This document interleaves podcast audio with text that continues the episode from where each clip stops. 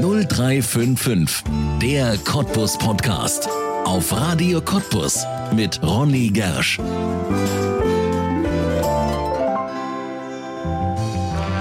Sie wird in Mailand geboren, wächst in einer der bedeutendsten Städte Italiens auf und landet über ihr Architekturstudium in der Lausitz. Hier verliebt sie sich. Nicht nur in einen der damals bekanntesten Männer der Stadt, sondern in ganz viele Menschen, die Region und in die Kunstszene.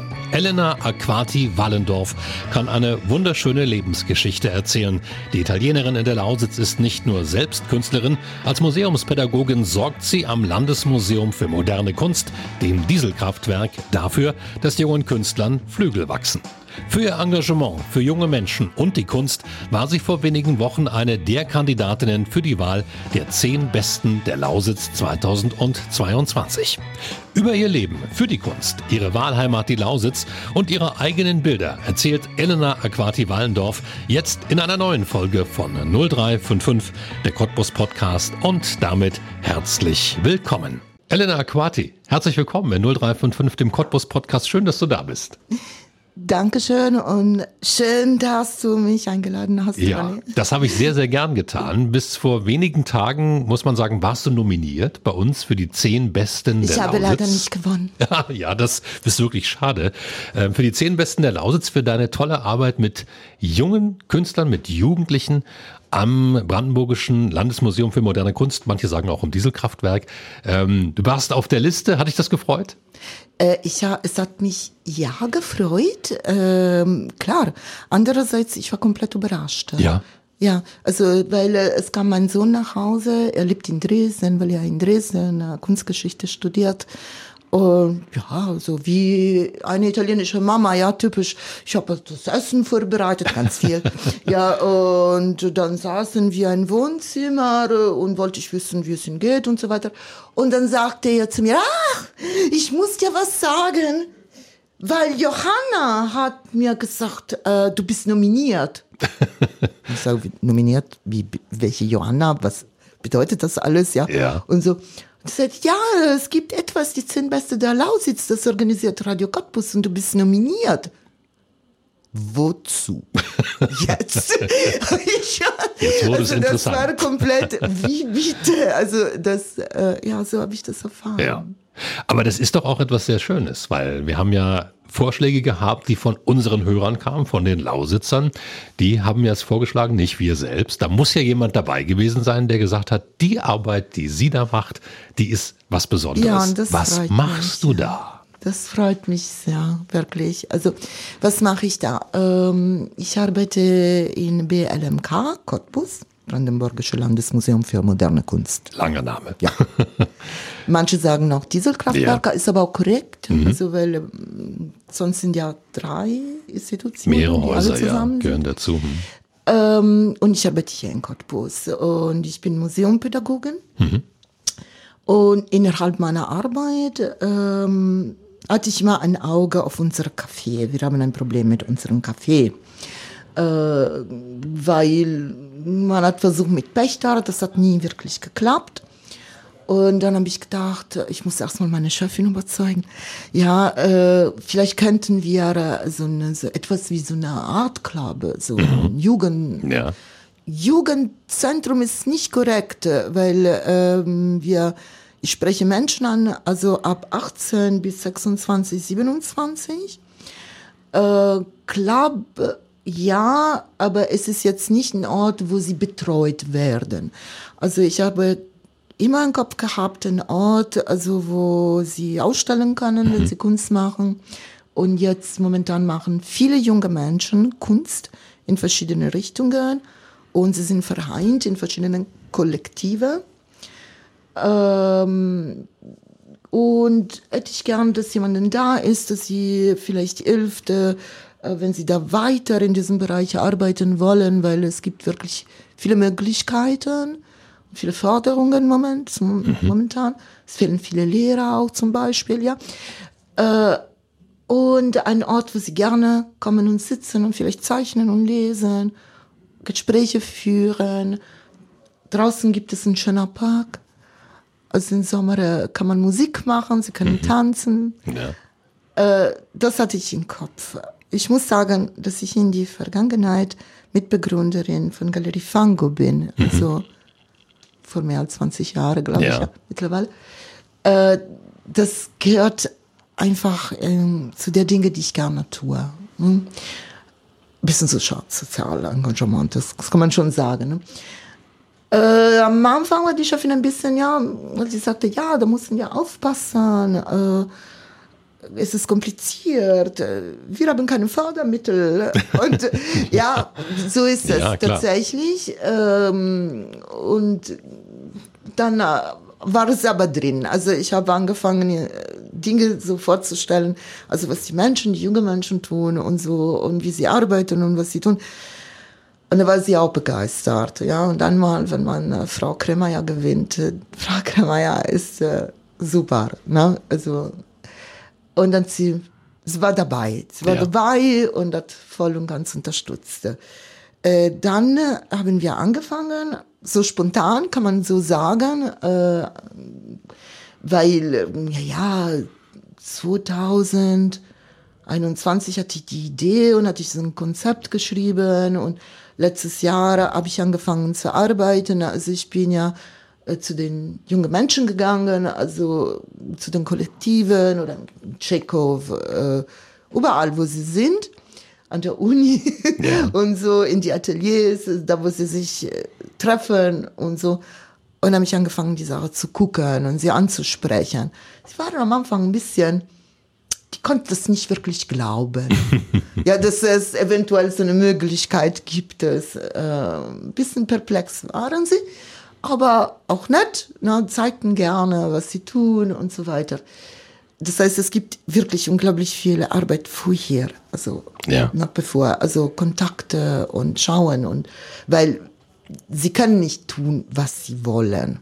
Ja, sie müssen schon ein Konzept liefern, uns die Arbeiten zeigen, mit Tuns eine Ausstellung zusammen basteln und kreieren. Also ja. natürlich, dann machen wir auch unseren Anteil logischerweise. Also sie müssen ja auch lernen, was bedeutet mit einer Institution, einem Museum umzugehen. Ja, es ist nicht ein Ort wie zum Beispiel die Galerie Fango, mhm. ja, wo man hinkommt und man hängt die Sache, wie man will. Nein. Ja, es gibt ganz viele Voraussetzungen. Es gibt äh, auch ähm, eine lange Vorbereitung weil wir mussten unsere Hefte schreiben. Ähm, eine Institution zu bewegen ist wie ein Dinosaurier zu bewegen. Ne? Also ja. wir mussten viel im Voraus wissen, also und wann und wie, damit alle Mitarbeiter wissen, was da zu tun ist. Wir mussten alle Dinge besorgen. Da haben die Jugendlichen ein bisschen Schwierigkeiten, das muss man sagen. Aber dann dann klappt es. Ja. Irgendwann klappt das. Sie begreifen, es ist nicht, dass wir böse sind oder bürokratisch. Es ist notwendig. Es ja. ist notwendig. Also da hinten, hinter einem Museum oder einem Theater, gibt es unglaublich viel organisatorische Arbeit. Ja. Und sonst klappt das nicht so gut. Du versuchst Jugendlichen beizubringen, wie sie Künstler sein können. Warum ist das für dich so ein Anliegen, dass du ähm, ja, Jugendlichen den Weg in die Kunst gerne zeigen möchtest? Das hat natürlich mit was Persönliches mhm. zu tun, wie immer. Ne? Äh, ich bin äh, Mailänderin, äh, komme ich aus der Stadt Mailand. Äh, seit Generationen sind wir Mailänder es gibt immer ein bisschen das Märchen, dass Mailänder alle reich sind. Nein, wir sind nicht alle reich. es gibt viele, die sehr reich sind, aber ich gehöre leider nicht dazu. Äh, es bedeutet, ich bin ein äh, Kind äh, von Stadtrand. Also ich bin in einem damals, jetzt nicht mehr, aber damals schrecklichen Viertel groß geworden. Mhm meine Eltern haben hart gearbeitet, also keiner in der Familie hat Kunst gemacht. Äh, dann haben sie auch sich weiterentwickelt, meine Eltern, ja, so gut nach oben ein bisschen gearbeitet, aber eine Familie, wo alle richtig äh, ja, arbeiten mussten. Arbeiten ja. mussten, ja. Und für mich war ziemlich klar von Anfang an, also wirklich, ich war ein kleines Kind, dass ich nicht irgendwie da, da passe. Also ich arbeite auch viel, jedes Jahr. Also das habe ich ja von meiner Familie alles ne, gehabt. Geerbt, weiß ich nicht. Also ich bin so erzogen worden, sozialisiert worden. Aber ich passte nicht in diese Rollen, was die da gemacht haben. Gleichzeitig konnten sie mich gar nicht unterstützen. Ne? In keiner Weise. Das war nicht möglich. Also sie, ich wollte studieren, ich war im Gymnasium, dann war ich an der Uni, ich habe Architektur studiert. Alles allein. Äh, ich habe allein meinen Weg gesucht in die Kunst, auch schon in Mailand. Äh, ich habe das Glück, dass ich so kontaktfreudig bin. Mhm. Also wirklich und äh, komme ich gut an immer und so Ja. auf meine Art und Weise. Aber es war wirklich schwierig, also weil weil wenn man keine Ahnung hatte und man weiß nicht, wie man sich bewegte, ist es schwierig. Und ich bin grundsätzlich dagegen, dass gewisse Wege nur für Menschen, die an einer gewissen Sozialschicht kommen, offen sind. Ja. Also, und, weil ich ja das selbst erlebt habe. Also, wenn ich das sowas geschafft habe und ja sogar in Ausland, weil das ist für mich natürlich Ausland, Ja. ähm, es bedeutet nicht, dass es für alle möglich ist. Also so denke ich nicht. Weil äh, viele Menschen haben viele andere Schwierigkeiten. Es kann privat sein, es kann sozial sein, ich weiß es nicht. Das gefällt es mir nicht und ich denke, dass Engagement notwendig ist. Notwendig. Also äh, mir steht tatsächlich ans Herz, dass ein Kind, der hier in Sachsendorf groß wird, im Plattenbau, Ja. übrigens war ja bei mir ungefähr auch so, auch Künstler werden kann. Ja. Oder in die Kunst arbeiten kann. Oder in einem Museum arbeiten kann. Äh, Und das ist ja, was ich sagen will grundsätzlich. Ja, also das ein Museum ist ein Ort für alle und, äh, und die Kultur ist ja auch nicht etwas für Auserwählte. Ja. Mit diesem Ansatz hast du natürlich völlig zu Recht auf der Liste der zehn besten Lausitzer gestanden, wenn du genau Okay. äh, dafür arbeitest. Du hast es schon gerade gesagt, du bist kein Deutsche, du bist aus Italien gekommen, aber aus Mailand nach Ja. Cottbus. Das Ja. ist natürlich eine Geschichte, die ist außergewöhnlich. Das ist keine Geschichte, die viele Mailänder erzählen können. Warum ist das passiert? Wie ist das passiert? Äh, das ist, äh, wann bin ich ja hier angekommen? Ich glaube, das erste Mal war 93 und dann, die, also Fest war 94, ja 94. Äh, es war ein Erasmus-Programm, also ich habe Architektur studiert. Und Erasmus müssen wir jetzt nicht klären. was Ja, das ist. Also Austausch, ja, von Studenten in ganz Europa. Von Studenten Ja. Mhm. innerhalb von der Eu- Europäischen Union. Ähm, warum hier? Äh, ich wollte grundsätzlich nach Deutschland. Das war äh, klar, seit wenn ich ein Kind war, ich, ich wollte nach Deutschland. Ja, weil äh, Theater, die Sprache, Ah, die ja, ja, Kultur, ja, ja. die Malerei, Expressionismus und also das war für mich so fest im Kopf. Ja, wir leben die italienische Oper. Dafür in Ich Deutschland. weiß. Aber so, meiste Menschen kommen ja hier, weil sie sind fasziniert die Technik äh, oder so. Ich hatte einen ganz anderen äh, Gedanken.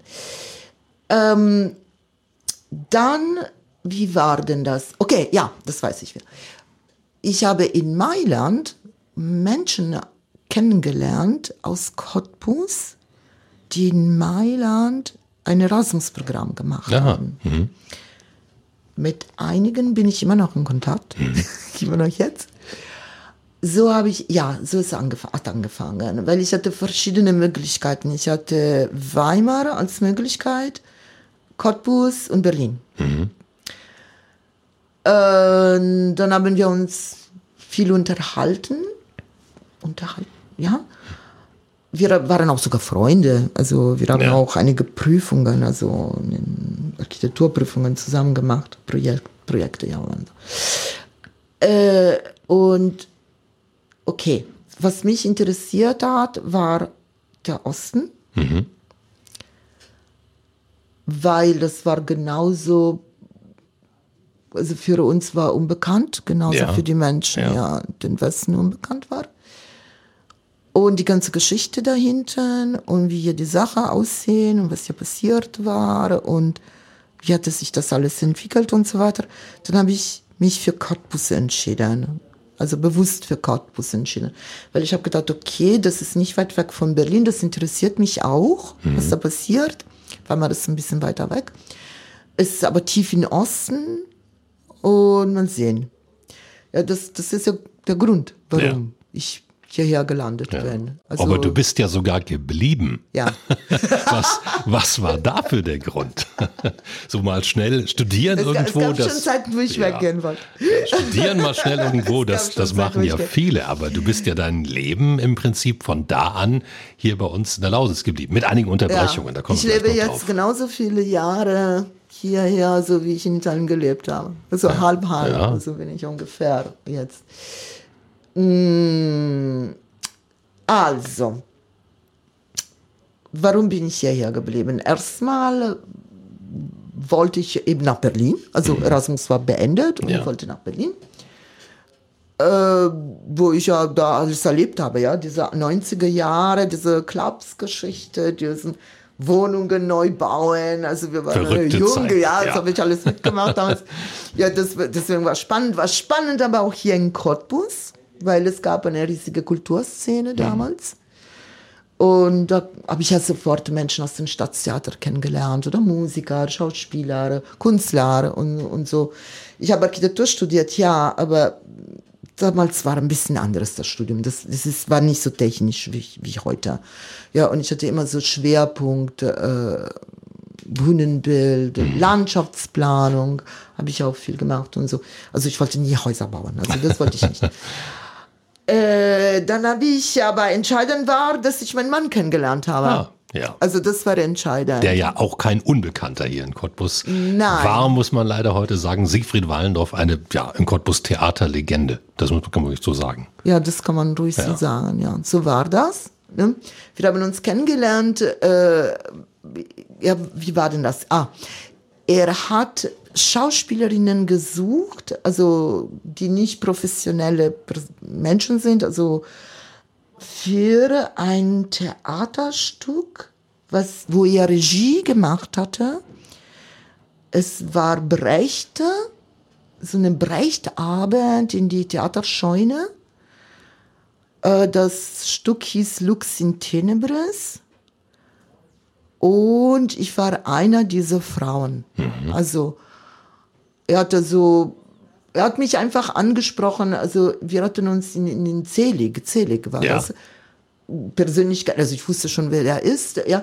Wir hatten uns kennengelernt und dann haben wir angefangen zu reden und zu reden und zu reden. Also, und da sagte er mir, ich suche eben diese Person, wenn du Interesse hast, also komm mal bitte äh, vorbei und ich leg dir das, das Stückchen und liest mal das. Ich sage, aber ich, ich bin keine Schauspielerin. ja. Also ich ja. bin Italienerin, okay, aber ja. Was ist ein bisschen schauspielerisch schon was dabei hat. Aber ich bin keine professionelle Schauspielerin und sagte, ja, aber ich suche eben sowas. Ja. Also, und habe ich gerne Frauen, die aus dem Ausland kommen. Okay. Dann bin ich da hingegangen, habe ich mir geholt beim Fortner die Texte und so weiter. Lux in Tenebris kannte ich nicht. Und dann lese ich drin und sage, okay, es sind drei Prostituierte.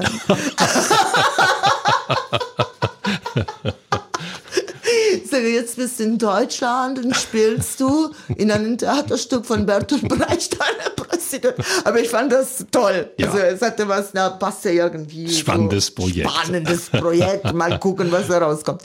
Ja, und so haben wir uns kennengelernt. Ja. Also praktisch bei der Arbeit erstmal.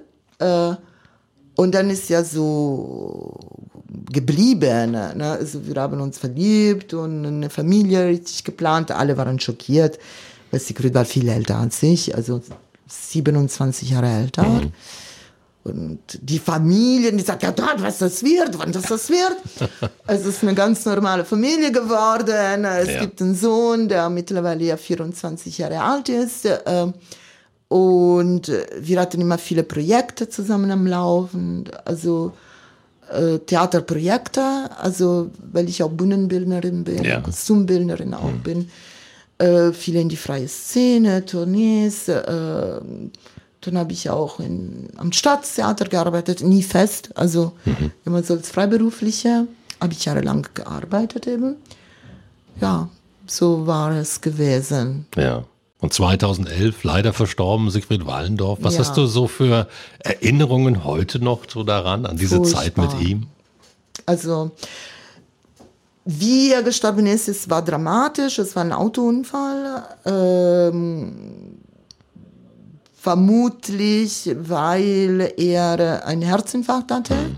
während er gefahren ist, äh, weil er war Diabetiker. Und schon ein Jahr vorher hatte er einen Herzinfarkt und Diabetiker merken das nicht. Ähm, zum Glück hat kein Mensch in diesem Unfall irgendwie. Ja. Also der war allein und Siegfried konnte auch unglaublich gut fahren. Also deswegen war ich selbst sehr überrascht, weil das Auto ist erstmal nach links gefahren und dann auf der Wiese ziemlich lang und auch nicht schnell. Und dann gab es einen Baum. Hm. Ja. Äh, das war für uns äh, ein Schock. Ja. Also wie für alle Menschen, die sowas erleben. Also habe ich mittlerweile dann viele andere kennengelernt, weil man sucht auch Sprechpartner hm. in solche Situationen und es ist gut so, ja. also dass sie ähnliche Erfahrungen haben und so. Äh, es war aber natürlich ein Riesenschock. Also für mich, für unseren Sohn, damals war, damals war zwölf, hm war natürlich viel schlimmer, ja. Also Papa geht ja weg und mit Grüßen und saß war immer so mit Sätze und große Liebe und Küsschen und Grüßen. Ja, und äh, der ist in die Schule gegangen und ich hatte was zu tun, weil ich hier in Cottbus gerade so eine Ausstellung organisiert hatte und so. Und der hat gesagt, tschüss, ich fahre nach Polen Zigaretten kaufen. Ja, ciao. Ja, hm. nie wieder gesehen. Ja. Also es ist, es ist, ein böser Witz, ne? Furchtbar, ja. Ich fahre Zigaretten kaufen. Hm. Ja, und nicht mehr nach Hause gekommen. Ähm, ja, aber das Leben geht weiter, ja, und äh, in dem Moment habe ich, zum Beispiel, das ist einer der Momente, wo ich überlegt habe, wegzugehen. Ne? Ja, das wollte ich gerade fragen. Ob es danach ja. für dich, was dich danach hier gehalten hat? Mein Sohn. Also weil, weil äh, meine Reaktion, wir hatten zwei ganz unterschiedliche Reaktionen. Also meine Reaktion war, ich wollte alles vernichten. Hm. Flucht, ja. Flucht. Ja. Flucht, genau, die Flucht. Also das ist ja ist ja klar, ich war traumatisiert und depressiv. Hm. Die Flucht. Also ich hatte das, ne? Weg. Ja, alles wegschmeißen, alles wegräumen hm. und so weg, weg, weg, ja. Also woanders. Vielleicht ja. wieder mal nach Italien, keine Ahnung. Also ja. Und das Kind hatte aber eine ganz andere Einstellung. Also es dürfte sich nichts verändern. Oh. Auch in der Wohnung und so weiter. Und er wollte hier bleiben und war in die sechste Klasse, musste ins Gymnasium kommen an demselben Jahr. Und dann habe ich gemacht, was das Kind, äh, für das Kind notwendig war, weil ich denke, das muss man so tun. Ja. Also das ist meine Einstellung als Eltern. Also, hm. Und so, deswegen bin ich erstmal dann hier geblieben. Ja, ja also ich habe gegen mich selbst gekämpft, muss, muss ich tun. Und das war gut so. Ja. Am Endeffekt waren da gut so. Nicht bereut.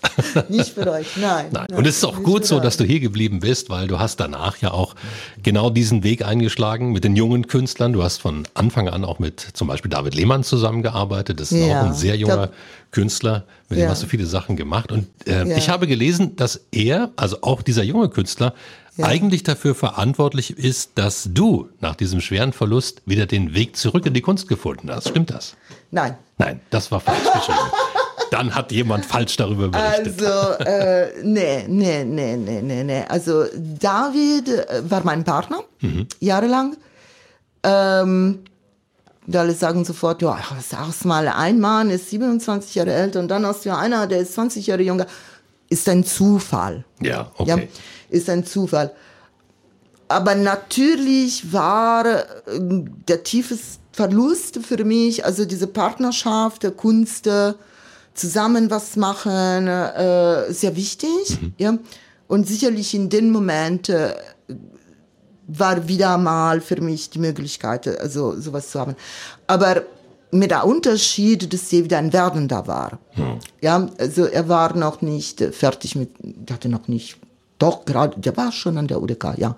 So, ähm, ich habe immer Kunst gemacht, also ich habe ein Theater, also wie gesagt, also ich war erstmal Bühnenbildnerin, Kostümbildnerin. Ich habe sozial immer was gemacht. Zum Beispiel war ich fünf Jahre in JVA Cottbus. Kunsttherapie kann man ja auch so nennen. Ja. Also Mal- und Zeichnenzirkel, da habe ich geleitet. Ja, mit den Bad Boys, ja. ja. Auch ein spannendes Projekt, muss man sagen. Mit Gefangenen, die wahrscheinlich noch nie vorher gemalt haben, machst du plötzlich so einen es war, es, darüber kann man lange ja, reden, also ja. was sie geleistet haben, also das war ja unglaublich, ja, ja das, das äh, auch was haben sie gemacht. Äh, und, äh, und persönlich, persönlich habe ich nicht mehr wirklich gemalt, aber das ist nicht komisch, wenn man traumatisiert hm. ist. Also wenn äh, man so negativ drauf ist, eine Depression hat oder traumatisiert ist, einen Schock erlebt hat, das mit der Kreativität ist schwer. Ja, das glaube ich. Hm. Ja, also und ich bin auch nicht ein Mensch, äh, ich, ich schaffe nicht so meine Albträume, meine negative Sache in die Kunst äh, nicht, für, nicht wirklich, bin ich nicht so. Es gibt einige, die können mhm. und die können auch so sehr gut und machen so wunderbare Sachen, aber wir sind dann nicht alle gleich. Äh, David hat eine Rolle gespielt. Ja, er war für uns äh, wirklich eine große Hilfe, das muss ich schon sagen. Also in, in diese Jahren. Ähm, aber er machte seinen Weg in die Kunst. Kann man sagen, das war ein bisschen umgekehrt. Also weil ja, ich bin ja auch 20 Jahre jünger. Also genauso wie mein Mann mit mir also eine große Unterstützung war. Ich denke schon, dass ich für die ja. eine Unterstützung war. Mhm. Ähm, aber nein, also dann haben es mir andere Dinge so gebracht, also mich dann weiter wieder mal in die Kunst so ein, einzustürzen ja. und so weiter, ja. Welche Kunst machst du heute? Was soll ich denn machen? Also ich heute male ich. Mhm. Ich male ganz viel. Wo kann man die sehen? Die Bilder. Ab 22. April im Kalif Storch Erfurt. Oh, das ist ein Stück zu fahren. habe ich eine persönliche Ausstellung ähm, gefördert von Bund, mhm. Kuratiert von jungen Menschen, die ich unterstützt habe in die Vergangenheit. Zum Beispiel, also ich bin äh, nicht im Kreis der Galerien oder sowas, wollte ich auch nie sein. Also wenn ich ausstelle, das sind ja immer, das in diesem Fall ist ein Techno-Club, ja. Ah, schön. cool. Ja, aber das passt ja dazu. Ne? Du, du, bist für junge ja, genau. Menschen da und dann junge also, Menschen für dich. Äh, in diesem Fall ist ein Techno-Club. Also das ist, sind immer so äh, Clubs oder äh, besondere Locations oder Institutionen. Äh, Im Museum habe ich hier 2014 einmal ausgestellt, aber es war, ähm, war nicht allein. Ähm, was hat mich da wieder mal bewegt? Na, die Pandemie. Also äh, diesen Sitzen, äh, kein Mensch sehen äh, und nichts tun und zugeschlossen und isoliert, das hat mich bewegt. Ja, das, das war ja so. Also ich habe immer so ein bisschen gemalt, ja, so, aber jetzt so ernsthaft und so viel und ich bin selbst überrascht, wie viel rauskommt. Das war wirklich das. Ne? Also, weil 2019 war ich noch sehr aktiv im Theater, also als Bühnenbildnerin. 2020 geht diese Geschichte los. Corona. Hm. Äh, ich komme aus Mailand, also meine ganze Familie, meine ganze Verwandtschaft, meine ganzen Freunde waren in die Gegend, wo am schlimmsten war, am Anfang. Ja, ist ein bisschen schwer jetzt. Hm. Also es gab Monaten, wo ich wirklich nur, nur in WhatsApp war. Und habe ich ständig mit allen diesen Menschen Ja. den ganzen Tag gechattet oder geredet. Ich hatte Freunde in Bergamo, die krank waren, die zu Hause waren, konnten nicht atmen. Und ist kein Arzt gekommen, ist keiner vorbeigekommen. In Bergamo war besonders schlimm. Ja. Mit großer Angst ne? und alles, was dazu gehört. Andere wurden intubiert, andere sind gestorben. Und das sind ja Dinge, und ja, man hat die Sache nicht ernst genommen. Wir hatten das Glück in Cottbus, dass bei der ersten Welle ist wirklich nichts passiert. Ja. Gott sei Dank. Weil, weil äh, die Pandemien, also ich hatte schon das mit HIV-Aids erlebt, also wenn ich ganz jung war. Es ist entscheidend, dass man wirklich nicht innerhalb des ersten Jahres erkrankte. Also am Anfang ist am schlimmsten. Ne?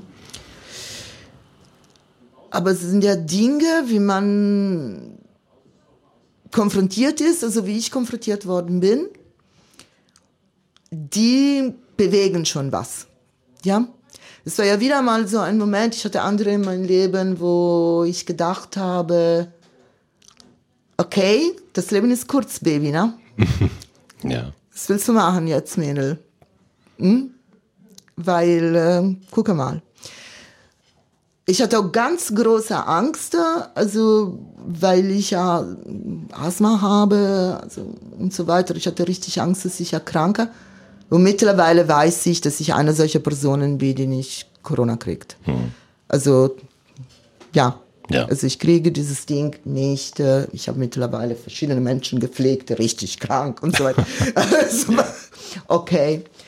Äh, aber am Anfang hatte ich natürlich Angst äh, und hatte ich vor allem aber Angst für meine Verwandte und meine Freunde in Italien. Und das hat mich bewegt. Ja. Also, Was sind da für Bilder entstanden? Ich bin sehr neugierig darüber, weil ich habe ein paar Bilder von dir gesehen. 22. April. Die, die sind, Sie, also an, einige kann man in, in Instagram sehen, Ah ja, aber ich okay. bin ja nicht so ein großer. Ich bin ja ziemlich real auf Instagram. Also äh, und ich mag nicht so diese großen Präsentationen, aber ich glaube dann ab 22. April kann ich ja. Also es ist alles im Laufe. Ja. Die Bilder werden gut fotografiert gerade und alles wird verbreitet und so weiter und Ja. so fort. ja, ich Ähm. frage deshalb, weil du hast ja auch ein paar, ja, sehr provokative Bilder gemalt, auch in der Vergangenheit sehr viel mit, ja zum Teil auch Erotik, nackte Haut. Dann gibt's ein Bild, von ich, was ich von dir gesehen habe. Das sind ähm, ja Hakenkreuze wie Vögel am Himmel. Ja, also es ist ja schon etwas, wo, wo man nicht so einfach wie Vogel am. Himmel. Ja. Aber das war bestimmt äh, für etwas, was ich in Italien gemacht Das habe könnte vor sein, viele ja. Jahren. Ja.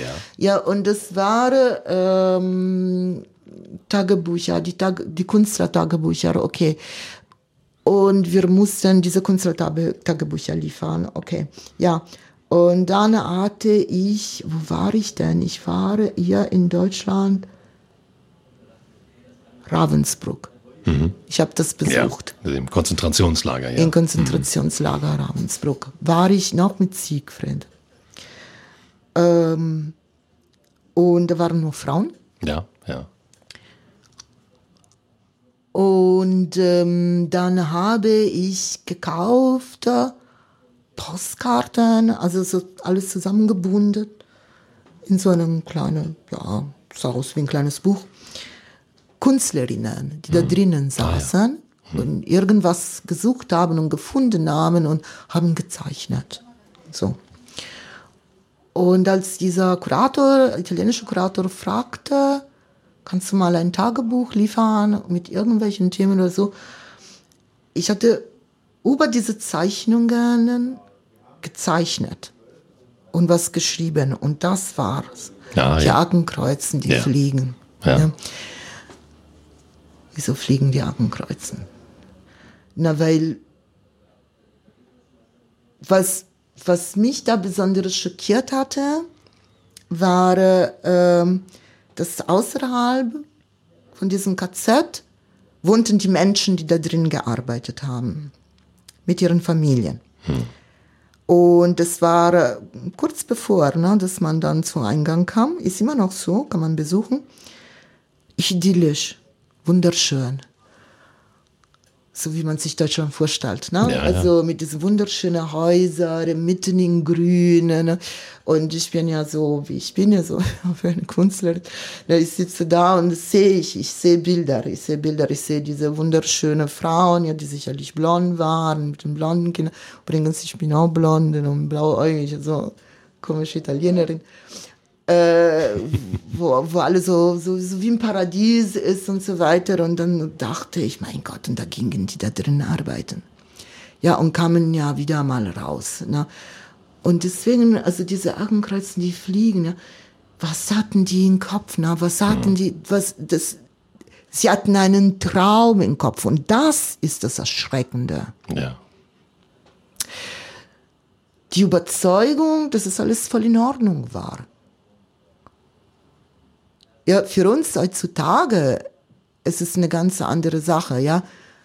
Also wie können diese Personen, also die schockieren mich, also die gehen da rein und bringen Frauen um, zermetzeln Kinder oder was weiß ich, dann kommen sie raus und weil sie in ihrem gehirnischen Traum leben, ne?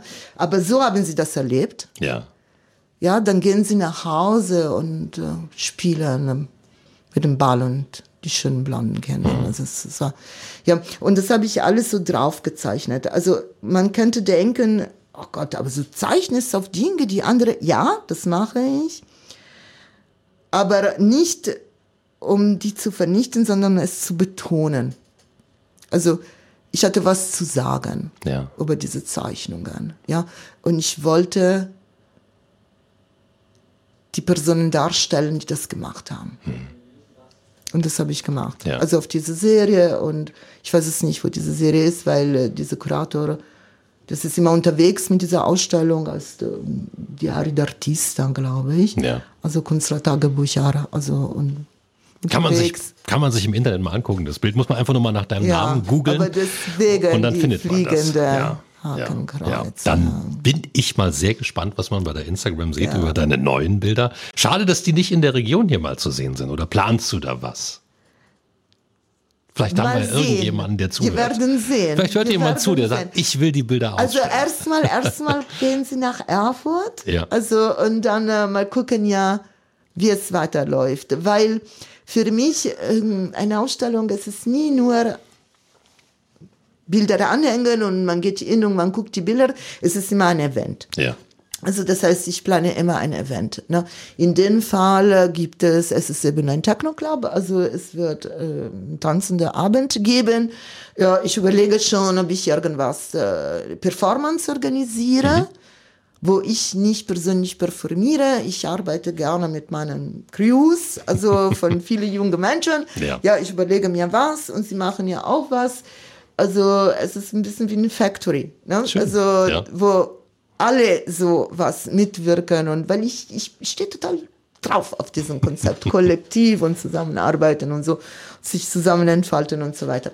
Ja, und klar kann ich ja dann hier noch was weitermachen. Also momentan also bin ich gut drauf, geht's mir gut, also wie voll schön. Energie. Ja. Ja. Wer mit dir zusammenarbeiten will, was muss der tun? Einfach zum Dieselkraftwerk gehen und sagen, wo ist diese Museumspädagogin Elena Aquati, mit der möchte ich was machen oder wie funktioniert das? Kann man machen. Ja. Also kann man machen. Kann Ja. man da anrufen und mit mir einen Termin ausmachen und äh, da kommen wir in ein Gespräch und wir schauen. Ja, also ähm, ich plane jetzt weiter diese Ausstellungen. Also demnächst ist der Kollektiv Vakuum zum Beispiel drin. Äh, es hätte jetzt ähm, im Mai oder so stattfinden müssen, aber wir haben das nicht geschafft äh, auf organisatorischen Gründe. Ja. Also das werden wir aber noch tun. Das finde ich auch ein wichtiges Thema. Also was die Mädels da tun, also sorbisch, feministisch, Tech- Techno sind sie. Also so habe ich das ja begriffen. Äh, Das Thema Sorben finde ich ein spannender Thema hier in die Region. Also und wie sie das ja weiterbringen wollen, äh, die sorbische Kultur, also wie auch das in der Gegenwart gebracht haben und weiterführen. Alles wunderbar. Ja, aber es gibt ja auch viele andere Kollektive, die viele andere Dinge zeigen, also die die Graffiti machen, möchte Ja. ich gerne. CSD-Kollektive, Queer Art, please, meldet euch. Und äh, ähm, ja, und so weiter in diese Richtung. Klar, natürlich. Ja. ja. Dann drücken wir dir dafür die Daumen für viele tolle Begegnungen mit vielen tollen jungen Künstlern, die du hoffentlich weiterbringst mit deiner Art. Vielen lieben Dank, dass du da warst. Dankeschön, weil ich ja hier eingeladen worden bin. Sehr gern. Ciao. Das war 0355, der Cottbus Podcast und du kannst diesen Podcast abonnieren, um keine Folge zu verpassen. Auf radiocottbus.de findest du alle Links zu iTunes, sämtlichen Android-Apps, zu Spotify und auch zu Soundcloud oder du hörst uns als Radioshow. Hier auf Radio Cottbus jeden Sonntag von 10 bis 12 und auch immer montags ab 20 Uhr in der Wiederholung. Mein Name ist Ronne Gersch. Ich bedanke mich auch diesmal fürs Zuhören.